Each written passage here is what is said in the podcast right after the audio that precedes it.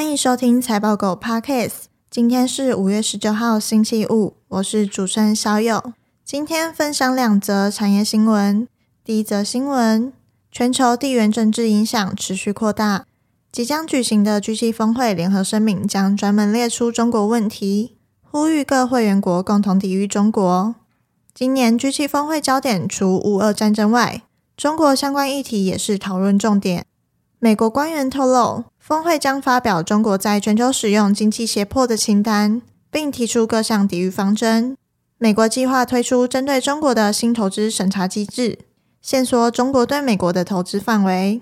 韩媒报道，三星电子中国市场营收比重降至历史新低。OPPO 终止旗下折库晶片业务，受手机市场不稳和地缘政治因素影响。金融时报指出，南韩建立半导体工程师资料库，监控出入境活动，以防止技术外流。这边的概念股有手机 CPU 晶片设计、手机网通晶片设计、SOC 晶片。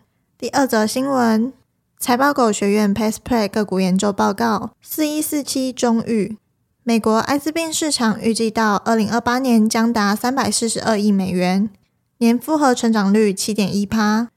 美国约有九十万人接受第一线治疗，而中预针对多重抗药性患者，市场规模约一万人，因此二代药锁定市场是过去数十倍大。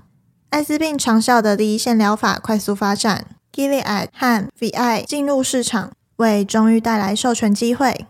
中预价值来自第二代新药 TMB 三六五三八零，目前进入临床二期，六月底为药动数据评估关键。